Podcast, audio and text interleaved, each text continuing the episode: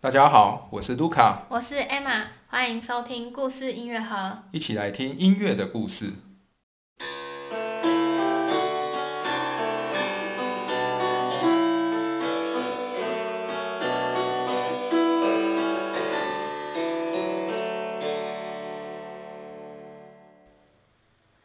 今天是巴哈系列第十三集。上一集我们提到，在经过了五轮的遴选之后，巴哈总算是取得了托马斯教堂乐长的职位。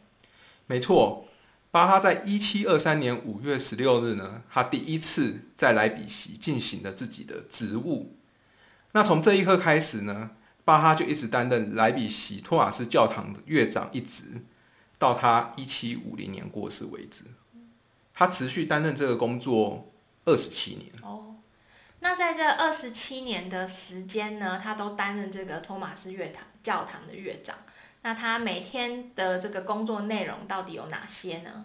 呃，这就是我们今天我们要来谈谈的这个话题，就是担任托马斯教堂乐长的巴哈，他是怎么度过他的一天的？嗯，就是我们可以谈谈他每天他的工作的内容，还有他的生活是什么样的。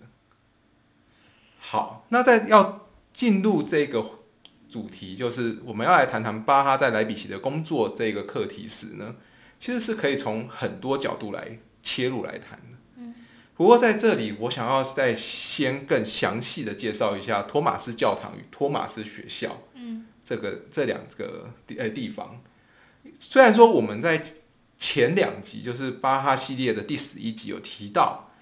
托马斯教堂与托马斯学校是莱比锡第二老的教堂与学校，嗯，而且他们都拥有很重要的一个地位，扮演很重要的角色。就是托马斯教堂，他们有一个托马斯学校有一个托马斯合唱团，嗯，他们是一个祭品合唱团，然后他们要为室内的各种音乐活动做演出。但我们今天可以再讲讲，就是托马斯教堂，它其实是位于莱比锡。这个市，哎，莱比锡城市是现在莱比锡的旧城区里面，大概偏城市的西侧的地方。嗯，而且它盖的位置就非常靠近以前的城墙的位置。哦，对。但是今天城墙已经不在了，但教堂还在，它还是伫立在莱比锡市中心，是一个很大的哥德式的教堂。嗯，对。但托马斯学校呢？其实托马斯学校在巴哈的年代。它是本身是在教堂旁边的，嗯，因为是附设的嘛。对，但是他现在已经，我如果我们到莱比锡拜访莱比锡，我们已经没办法再看到这座学校在莱比锡教堂的，哎，托马斯教堂旁边，因为他已经迁到了莱比锡的近郊了。哦，对。那有关于这个托马斯教堂与托马斯学校的照片，还有他们的位置，我会在我们的粉丝专业、脸书的粉丝专业上再。更详细的介绍一次。嗯，总之，他们当时候就是连在一起的。在以前的图片里面，或者是十九世纪的照片里面，我们可以看到托马斯学校这样一栋建筑物在托马斯教堂的旁边。嗯，但我们现在就来谈谈这个托马斯学校这栋建筑。它在托马斯教堂旁边是一栋大约五层楼高的建筑。嗯，那这个学校呢，它的第一、第二、第三、第四层。都有教室，但是这个每一层只有一半是教室，嗯，另外一半呢都是宿舍房间。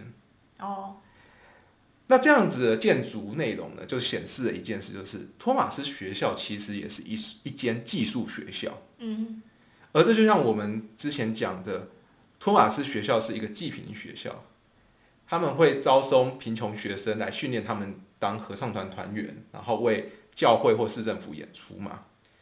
那他们，因为他们都是穷困孩子，而且不一定家人都住在莱比锡，所以他们也可能是从别的城市来的。嗯，那他们在莱比锡市内，他们就只能住在学校里。嗯，就简单的讲，他们每天可能就是在四五层楼睡觉，然后白天在一二层楼上课这样子。那所以这基本上整个学校是一个。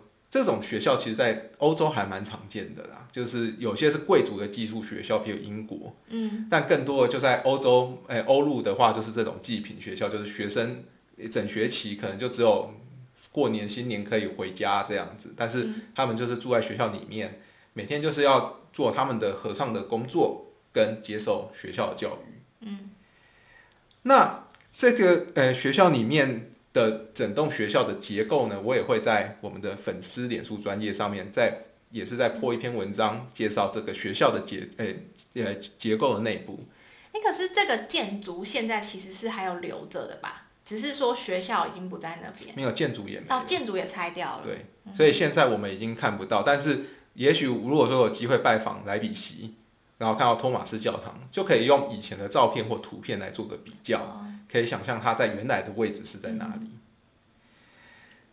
那这个学校它是一个寄宿学校跟济贫学校，还有它的建筑是这个样子，是跟巴哈本身有什么关系呢？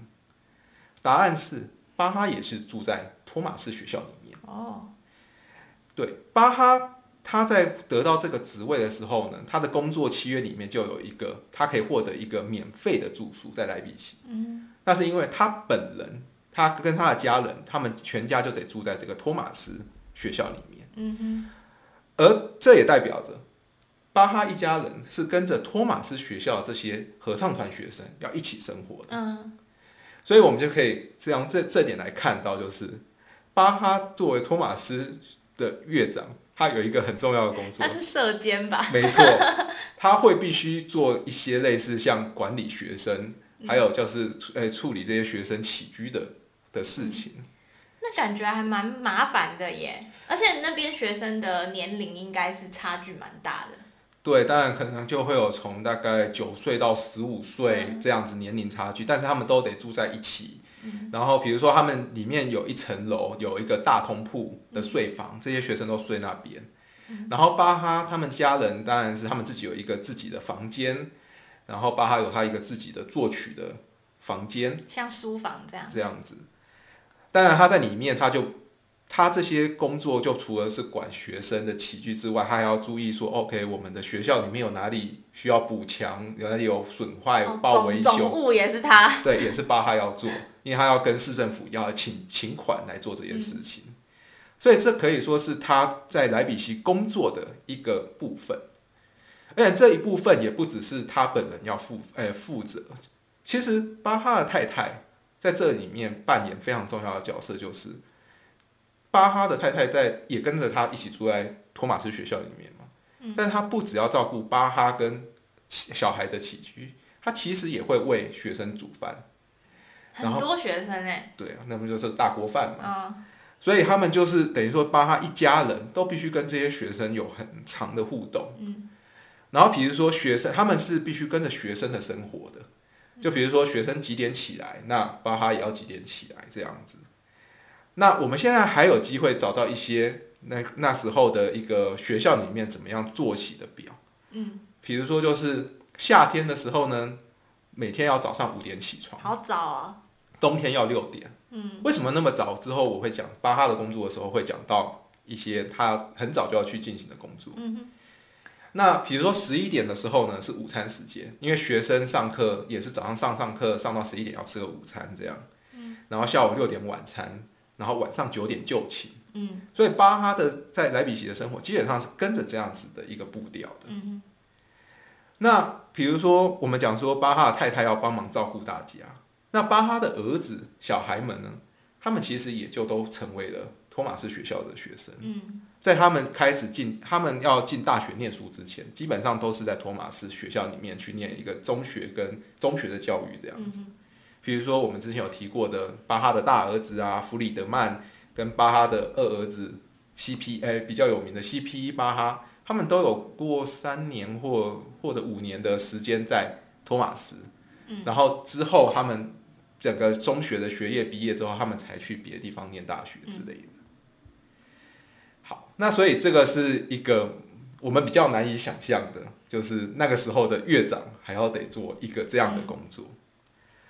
那除了说，嗯，在学校里面工作之外，我们之前有提到，前前两集也有提到一个，就是托马斯教堂的乐长是莱比锡市内所有音乐活动的最高负责人。嗯所以其实巴哈除了获得托马斯教堂乐长的头衔之外呢，他其实还获得另外，同时他还是兼任另外两个教堂的音乐总管的职位。他另外一个音乐总管职位就是莱比锡最老的教堂尼可莱教堂的音乐总管，以及另外一个是莱比锡大学的附属保琳娜教堂，就是大学教堂的音乐总管。所以这代表这些头衔代表的一件事就是，巴哈的音乐工作不只局限于托马斯教堂里面，嗯他也可能必须要为这些其他的教堂去进行音乐演出。比如巴哈，他必须每年四次在四个重要的节日到宝琳娜教堂为宝琳娜教堂的仪式，呃，这些呃礼拜仪式弹奏管风琴。嗯，这是一些额外的。不过最主要、最主要的两个大工作，巴哈所有所需要负责的，就是教学以及带领合唱团演出。这是每天都要做的。每天，我们现在就在讲他的一个日常生活的作息。那我们刚才讲了嘛，就是他要早上五点或六点起来，然后呢，七点到八点的时候呢，是巴哈需要负责教学生拉丁文文法。哦。然后十二点到一点呢，就是午餐之后，十一点午餐嘛，然后十二点就要开始上课，是音乐课程。然后一点到两点，下午一点两点呢，又是拉丁文的语法学。嗯。所以这这也印证了一件，就是我们在上一集有讲到，巴哈在。当选的托马斯教堂乐长之后呢，他还得来接受一个考试哦，拉丁文考试。没错，拉丁文与神学考试，就是因为他必须要能够好的拉丁文才能够教学生。嗯对。然后呢，除了这些之外呢，其实每周一到周周一、周二、周三呢，早上九点、十点有另外的声乐课程，就是合唱团训练的课程，也是由巴哈负责。然后。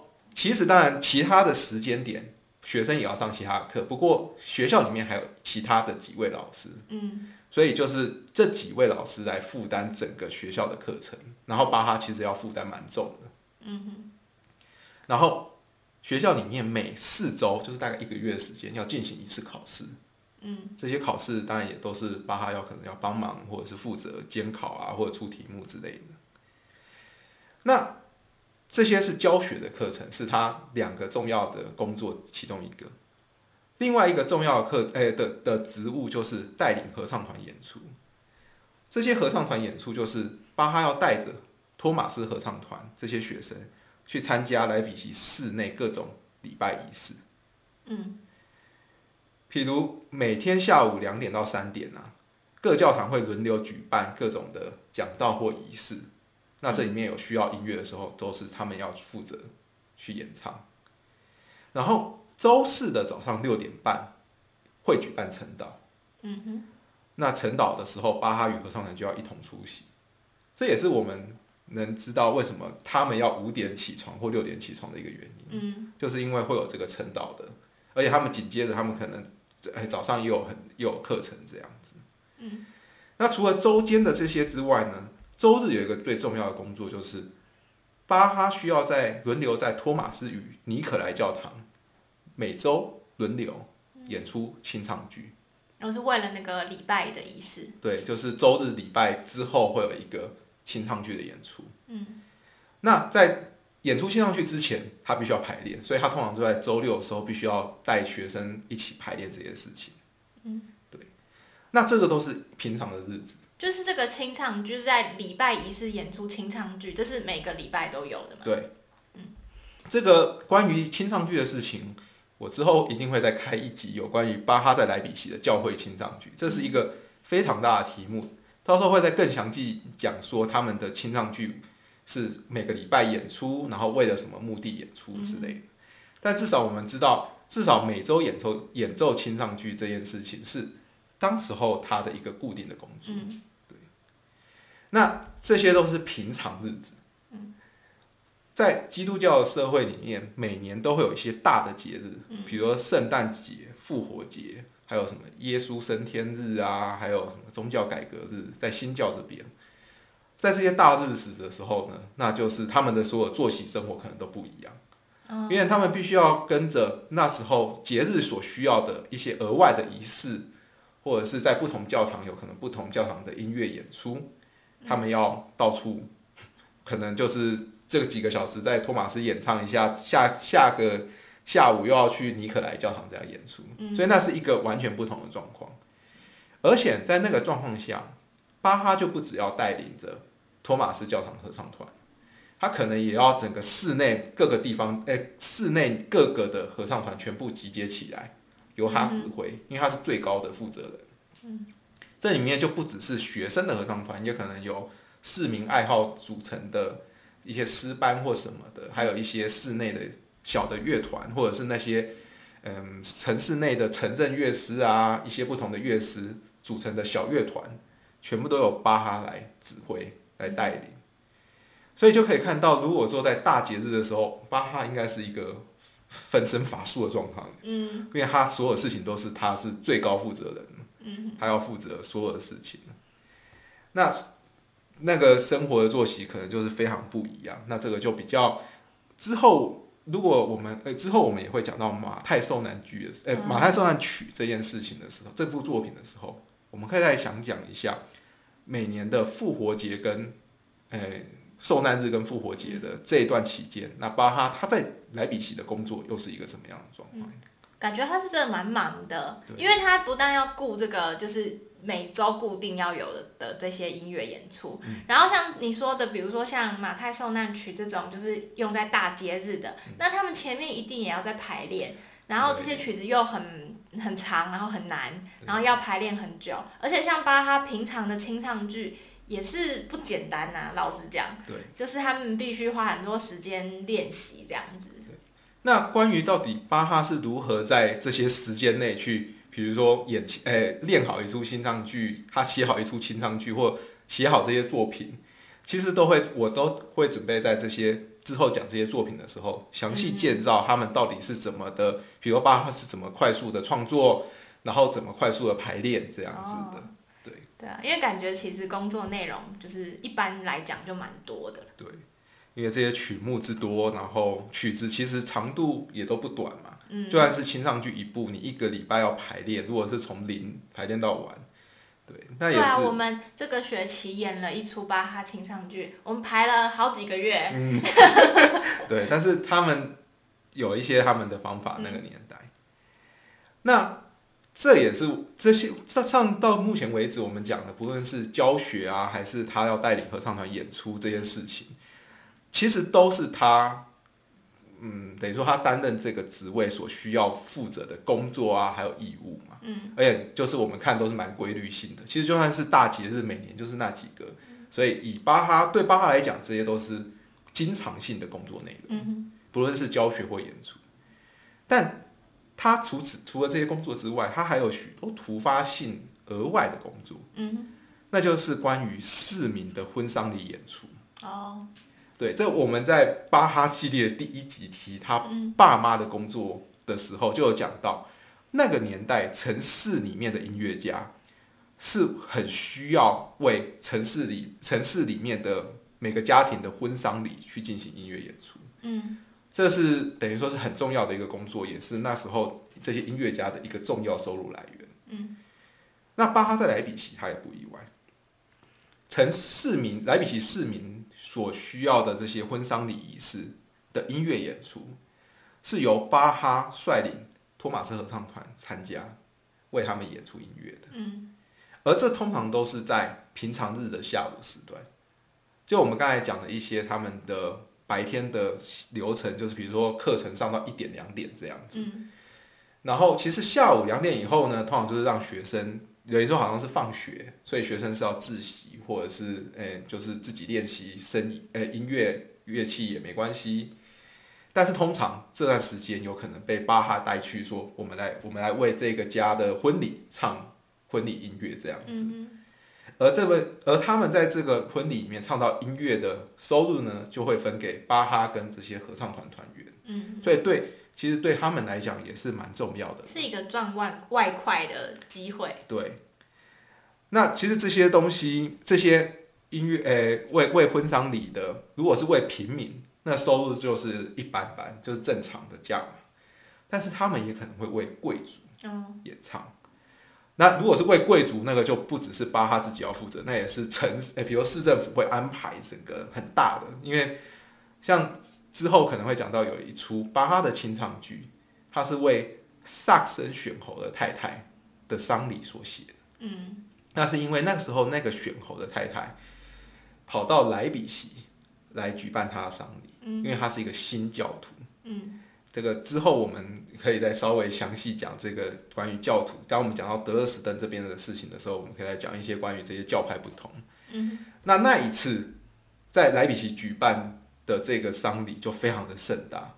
首先，他在莱莱比锡大学的那个附属保琳娜教堂举办，然后其次是巴哈为他写的一个哀悼清唱剧，嗯。也是一个大比较大编制的清唱剧，不同于平常我们看到的。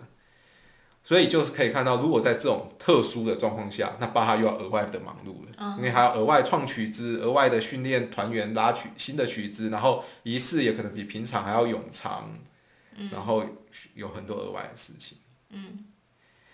那从刚才讲到现在，就是一些讲巴哈他白天可能会遇到的工作的内容嘛。嗯但可能有听众就在想，我好像到现在还没讲到巴哈他何时有时间作曲？对啊，感觉他忙了一整天就直接去睡觉了吧？有可能，因为如果太累的话，他也没时间作曲嘛。嗯但有，他其实是有一个时间是比较有机会作曲的。学者们是这样在猜，就是晚上六点去大家一起用餐以后，到九点就寝之前，这段时间是学生的晚自习时间。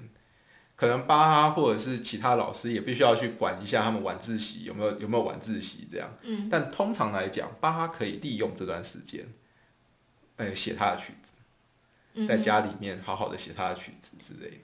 但是感觉那段时间可能也会有一些杂事要处理，或者也要去轮流管那个学生的晚自习对，比。如说还有行政要处去处理嘛，我说之前那个报修什么，或者是钱的问题，呃，他的薪水的问题，他总是要在那时候写信，或是他。写信给朋友，然后学生打架他也要管，有很多的杂事吧，可能也是会挤在那种时候。对，但是当然啦，他这些工作还是会有，比如说有校长，比如说有几个老师要辅佐他，然后其实，在那边，在在在在莱比锡，巴哈的太太是帮了巴哈非常多的忙。嗯，除了我们刚才讲的，就是照顾巴哈小孩，还有这些学生的起居之外，其实巴哈的太太还有帮他抄过谱。哦，对他自己真的忙不过来了。对，因为巴哈可能有时候他自己写完一份谱要抄成分布谱的时候，他就没有时间了。嗯那有巴哈的太太会帮忙抄谱，把他的儿儿子也也会抄。后来也有他们会训练学生要抄谱，所以我们之后讲到一些手稿的事情的时候，就会发现，其实现在我们能找到的一些原稿，已经找不到，有些曲子已经找不到巴哈的自己笔记写的原稿的谱，而是只有这些抄谱留下来。那就可以从这些再回去推断一些他们在那时候在学校里面是怎么样的一个生活跟工作的状况。嗯好，那在今天的这一集的最后呢，我们要来谈谈，就是上一集我们讲这个遴选的流程结束之后呢，我们有提到一个巴哈在上任前，他在开始他在托马斯的工作之前，市政府要他签署了一个叫做十四点承诺的文件。嗯那其实比较简单的想象就是，这个十四点承诺，我们可以把它想象成是一种工作契约了。嗯就现在，如果我们要在一个地方工作，我们也是要签一个契约，讲说，OK，我们要为谁为公司效力啊，然后我们不能做这个，不能做那，嗯那我问题什么可能会被保保密协议呀、或者是说我工时有多少，我薪水有多少，对类似这样子的。那这一个十四点承诺的确是长得跟这个很像，因为它里面有蛮多条项目是要求巴哈一些应尽的义务与责任。比如说里面就是要求说，巴哈必须尽全力给学生最好的教学以及指导。就比就是意思说，巴哈要尽全心全力，他不能呃散漫去做这些事情听起来很一就是官方。对，官方式的，以及比如说巴哈要为莱比锡提供最好的音乐演出嘛，嗯，这好像听起来也是一个蛮理所当然的，的条文这样子啊。不过在那个年代，也有一些比较我们现在难以想象的条文，嗯。比如说有一些条文是会对巴哈造成人身的限制，嗯。譬如在这个十四条承诺的第三点里面，就有出现一个，就是巴哈在没有经过市政府官员的同意下，他是不能擅自带领托马斯合唱团离开莱比锡，嗯，去别的地方演出的。这还可以接受啦，因为毕竟托马斯合唱团不是他的财产嘛，对，他是莱比锡市政府的，对啊。对，虽然他是托马斯合唱团的算是一个最高的领导团长。团长，但他不能随便带出去，他不能公器私用。对对对，但是呢，下一点呢，就是承诺的第十二点呢，则是巴哈未经过市政府官员的同意，他是不得随意离开莱比锡的。哈，对，这个听在我们现在听起来就好像有点限制人身自由，这好像应该是宪法保对啊。这是违反宪法哎。那那个年代没 可是可是其实我听起来，我觉得巴哈如果不请假，他根本离不开莱比锡，他那么忙，对，所以他其实他如果真要离开莱比锡，他当然必须要请一个公假，然后他当然要经过市政府同意嘛。这听起来其实也都很合理。可是他直接规定就是说我不允许的话，你不能离开。这听起来真的跟现在人的想象就差蛮多的。对，所以就是可以看到他们有明文列出这一些规范嘛。嗯。然后除了这两点是关于限制人身自由外呢，其实里面也有一些要求是要求巴哈关于音乐的规范。嗯。比如说在承诺的第七点呢，就是巴哈要答应市政府，他不能在教堂里面演奏过长的曲子，他这有有听这一点吗？然后巴哈也不能在教堂里面演奏的音乐风格不能太奇怪，他的音乐风格要自然。嗯，而且他的音，他在教堂里面的音乐风格不能采用歌剧以及喜歌剧的效果，嗯哼，因为市政府的理由是这样嘛，你不要干扰听众的祈祷。嗯哼。对。可那是这其实也没有办法很直接的判定吧？对，所以这个当然条文是这样子写，但是音乐是怎么样，其实有时候也是主观性的认定。不过这也看得出来，就是莱比锡市政府他们对于这个教堂音乐风格的想象，或是他们希望应该要是怎么样这样子。对，是他们有他们的一个看法。嗯。那我这一次在这边讲的这些条文，这十四条承诺的这些部分内容，是因为我觉得这些东西是蛮重要，是因为跟巴哈接下来的工作与生活非常有息息相关。嗯。尤其是我将在下一集会讲到，开始讲巴哈在莱比锡遇到的三个困境。嗯哼。这其中都会跟这十四条的承诺有点相关性。感觉他对那个音乐风格的部分应该很不满意。巴哈的话，没错，有可能会遇到这个问题。对。然后另外就是我们刚才讲这个限制人身自由的事情呢，巴哈的个性他会不会有可能会违反呢？嗯，可是这个限制人身自由这一类的规定，在当时也不算是很罕见吧？对啊。嗯哼。可是不知道各还有没有听众记得，当初在阿恩斯塔特，巴哈在阿恩斯塔特的时候，哦他就曾经请假去吕北克，为了听布克斯胡德的演出，而且他预假诶预期未归未归这样子，所以就可以知道，可以猜到，我记得这个预告就是巴哈在莱比锡遇到的困境，可能都跟这十四条承诺有一些关系。嗯嗯那主要就是因为，其实我们从这一集一开始讲到现在，就是巴哈的，首先他在莱比锡的工作是如此的繁忙，然后他在莱比锡的各种的嗯工作的内容，不论教学啊、带合唱团这些，他有一些标准需要去达到嘛，比如说市政府要求他要这样做那样做，要求他音乐要做好，要求他要教学要教好这样嘛。嗯可是对巴哈本身来讲，他会不会之后有一些他自己的想法，可能会没办法跟这些要求能符合这些要求呢？嗯哼。然后就因此他本人在这边就有一点不得志呢。